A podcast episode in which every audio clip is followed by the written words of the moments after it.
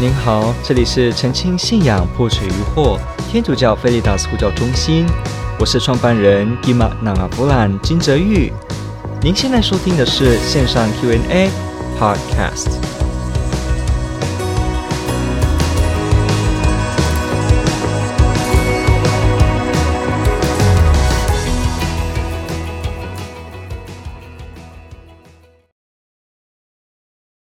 OK，好。他这次提的问题呢，是说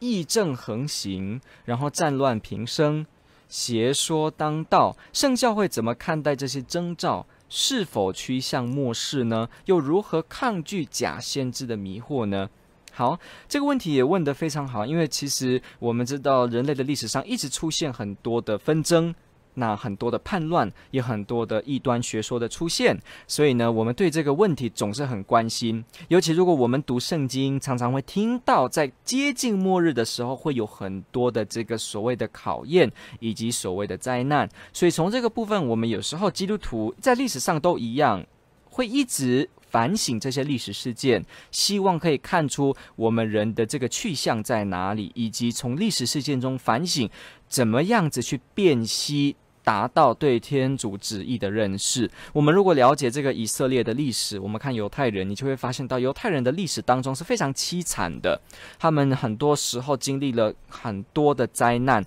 也经过很多的，包括国家的灭亡，然后又去俘虏到哪里，然后看到最心爱的圣殿毁了，然后呢又流流离失所，后来这样子的来，我们可以看到这个犹太人他们自己对自己。各这个民族过去所经历的事情，他们抱持的一个态度就是，他们相信亚威天主会不断的与他们同在，而且帮助他们在这些历史当中，使得他们明白亚威怎么样爱他们。所以为犹太人来说，虽然经历这么辛苦，他们还是认为在这些事件当中是一种天主在提醒他们的记号，是一种他们因为罪过。远离天主，所以给他们的一个提醒。他们一直在历史的发展当中去反省他们的信仰，这是犹太人非常特色的地方。许多的民族是没有这种精神的。以色列人经历了这些事情之后，他们还是一直的去想，甚至连他们遇到困难的时候，他们还会认为说，这是天主希望。这是天主愿意他们成为世界代罪羔羊的一个记号，什么意思呢？他们也相信说，他们今天受苦是因为他们是天主的选民，天主把他们选了起来，使得他们可以说代表这个世界上来得到天主的救恩、天主的爱，然后把这一些爱呢就能够广传给人类。所以呢，当以色列人受苦的时候，他们会认为这是应该的，因为他们受的苦不只是他们民族上面对天主的失去信心，也是因为他们相信他们这么做呢，是代替世界上其他民族的悖逆。也就是说，世上很多民族的对天主、对道德、对良心的违背，以色列人相信这些事情所应该受的惩罚，或者说应该受到的难呢，就由他们来担当。所以他们一直在历史的时空当中，一直去思考为什么苦难。著名的就是我们说旧约的约伯记，就是这一个代表。但是犹太的历史当中，真的是一直在反省，他们一直去。相信历史当中天主在其中来引导他们，所以，我们今天这个问题，基督徒也是一样的一个思维。我们不断在反省这个时代，我们究竟该做什么？我们究竟能做什么？还有天主怎么样让我们在这个时代中去做些事情？基督徒不是说历史事件好像摊在那边，历史就是历史，我就躺在沙发过我的生活。不是的，基督徒是真的非常的入世去想。我们怎么样在世上彰显天主的国？愿你的国来临，愿你的旨意奉行在人间，如同在天上。所以从这里就可以了解到，我们对这些所谓的横行的症状、疫情、战乱、邪说，我们似乎都在有所准备，知道它是一个趋向末世的一个征兆，这是没错的。在天主教教理 Catechism of the Catholic Church 六百七十五条里面就写到说，在基督来临前，教会将要经历一个动摇许多信徒信仰的最后考验。Before Christ's second coming, the Church must pass through a final trial that will shake the faith of many believers. 好，那这个就引用了圣经，比方说这个路加福音十八章第八节。那边就说，人子来临时，能在世上找到信德吗？就可以提到陆家写到这个第二次来临的时候，难道还会看到有人有信德吗？可见得有些人是会失去信德的哦，会失去这个信仰的。马太福音二十四章十二节也说，许多假先知要起来欺骗许多人。由于罪恶的增多，许多人的爱情必要冷淡，唯独坚持到底的呢，才可以。得救，OK，所以我们从中就可以看到，教会真的是清楚的知道，在这个历史当中会经历一个大的考验，而且这个考验呢，在基督来临之前，而且会动摇许多的信徒。那所以这个教理继续说，那陪伴他在世旅程的迫害。将揭露在冒牌宗教的方式下的邪恶的奥秘，他给人提供一种表面解决问题的方法，但要付出背弃真理的代价。最大的冒牌宗教就是假基督，即是一种冒充的墨西亚主义，人追求自己的荣耀而取代天主，即在肉身内降世的墨西亚。好，所以我们可以了解到呢。教理告诉我们，在末日之前，我们确实的呢，都会有许多的考验，而且很多人会经历这个受苦，在其中会得到信仰的危机。所以我们要去了解一件事情，就是虽然教会没有明定说到底这些事件是什么事件，而且多大，历史的状况怎么样，导火线是什么，他没有明讲也没明说。但是透过这样子的一个描述，让我们要有心理准备的，就是人心一直远离天主所带来的纷乱呢，将会越来越多，而且这个情形也会影响到我们这些原本以为我们在信仰内已经站稳的人。所以我也必须呼吁所有听众朋友们，我们必须想哈，不要以为我们自己的信仰真的是最坚定完美的一个。很多时候，一个教难来，你可能就是一个最软弱的。有些时候，我们真的是在这个幸福当中，我们会忘记说，身为基督徒是什么意思。我们看早期，我们天主教会就是在许多殉道圣人的鲜血下建立起来的，一出一批的传教士在各地殉道，各地的教友，不管小孩子，不管大人、老人，在这个见证信仰的时刻殉道。在遇到这些事情的时候，他们清楚地经历到天主是他们的希望以及唯一的方向。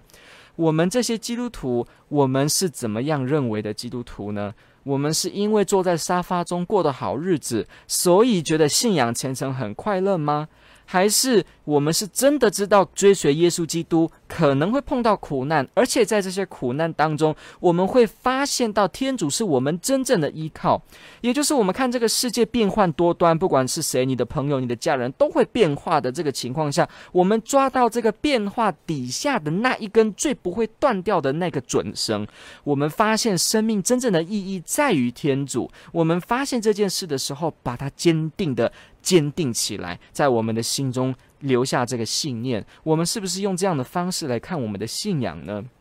有时候信仰哈，在我们过得安逸的时候，真的是验证不出来我们的信德在哪里。现在是四旬期，大家都知道我们在不断的去补赎。我们也知道耶稣基督在这个旷野四十天祈祷的时候，也就是受到魔鬼这。几种的诱惑，来使得我们见识到耶稣的圣德，见识到耶稣的种种的对天主的忠诚，而耶稣也是在这样的情况当中，旷野当中，能够去磨出一个信德。所以我们要清楚知道，所谓的基督徒信仰虔诚、坚定的信仰。我们大家真的都是罪人，很可能一个灾难下，我们就好像变成没有了这个信仰。我们真的要去仔细想一想，我们是因为日子过得好，所以感觉开花结果吗？还是我们随时有一个心，就是我们知道将来有那么一天，沙发不再温暖，食物不再饱裕的时候，我们仍然画十字圣号，知道我是一个基督的追随者呢？那个时候信仰才见真章。所以，我们从中就可以了解到，嗯，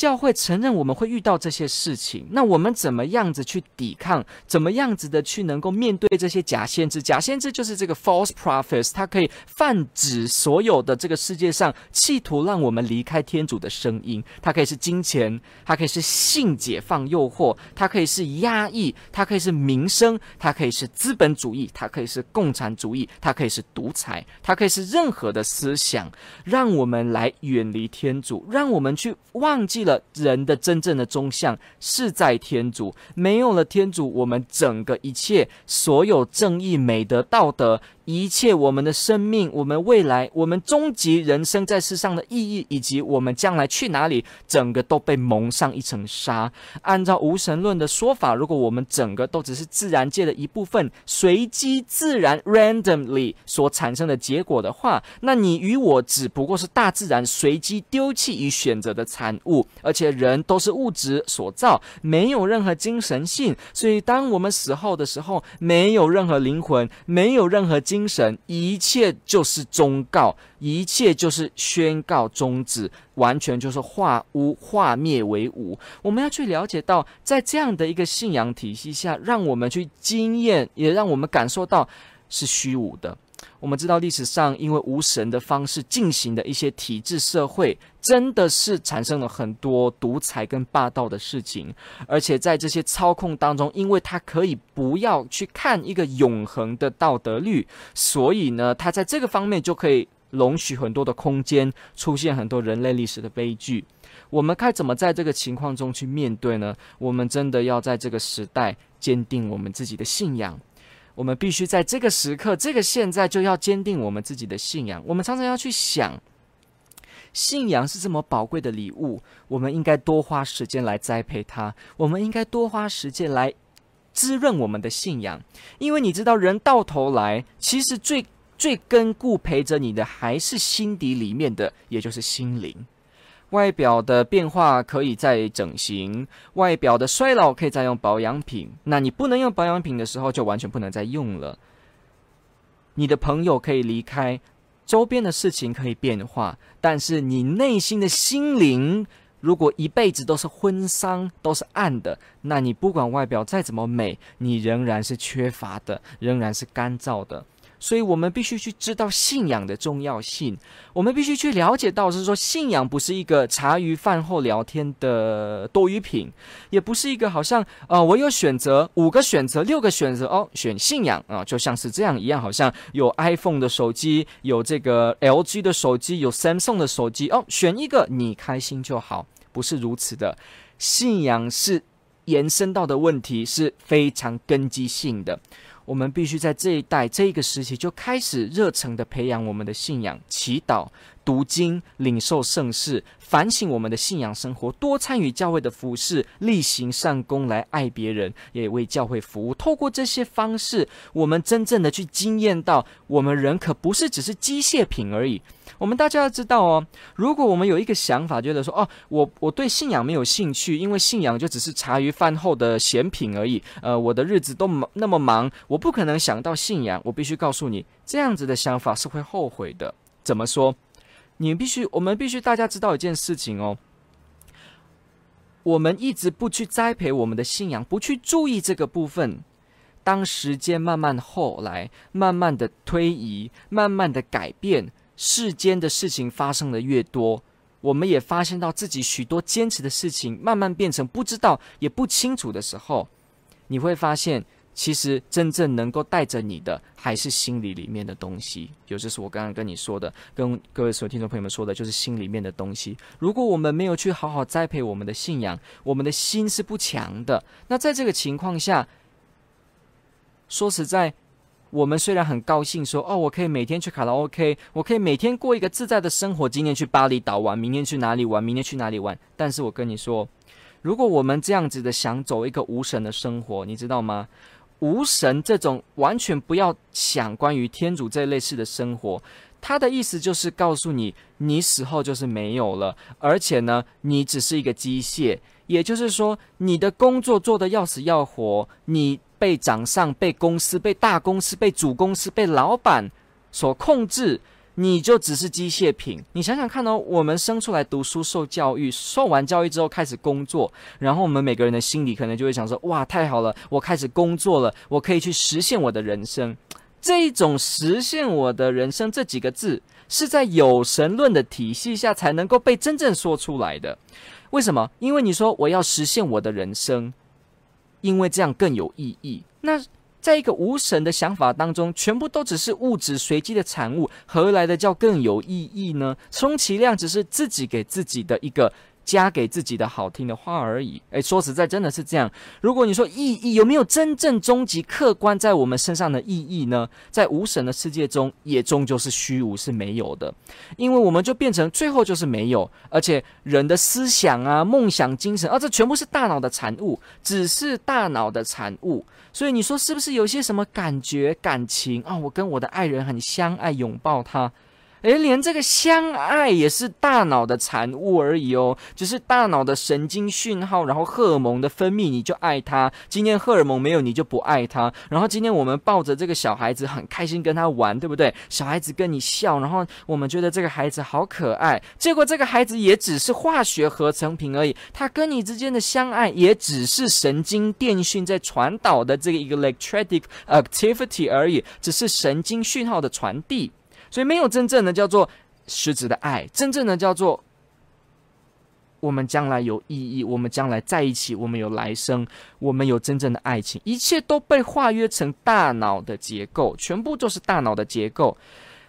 当然，这个意思并不是说无神论的人就完全不能掌握到生命的意义，不是，只是说在无神论这些说法底下，要去找出这个意义是办不到的，因为它终极就会撞到这些墙壁，这是我要说的事情，所以。我们今天那么努力工作，结果后来也只是成为别人的老板之下的工作的工具。结果我一直努力，也只是成为别人的工具。为什么？因为在无神的世界当中，我们就只是工具，大家就只是在工作赚钱养活彼此，在这个社会丛林当中互动之下的产物而已。你要提说我们有这个精神性，提说我们有这个未来，我们有这个人死后的，我们有这个生命真正客观的价值，也就是说。说你有一个独立不可被侵犯的尊严，我不可以欺负你，我必须保护你的正义，诸如此类的，通通在无神的这个思想当中都是打叉的，因为到最后碰到的都是你只是大自然的产物，你的美好想法只是脑中的。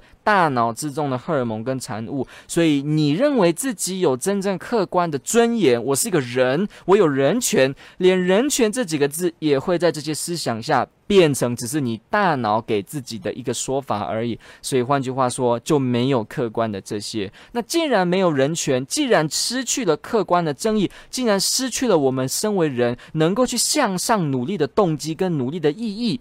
这时候，大家只是彼此利用彼此。你可以充其量说，我不断的去塑造我们之间的友好关系，但也只是一种在食物链之下的一个产物跟一个结果。那如果我们要真正的获得这个保障，我指的保障不是钱那个保障，我指的是真正有这个得到确证，真的是在有神论，也就是有天主在。这个体系下，我们才真的能够了解。所以，坚定自己的信仰，使得我们知道人真的是一个人，他必须是在虔诚的信仰当中去坚定下来。所以我必须告诉各位听众朋友们，我们去思考信仰的问题的时候，千万不要觉得它只是一种茶余饭后，永远都不是的。感谢您提问，这个问题问得非常好，天主爱您。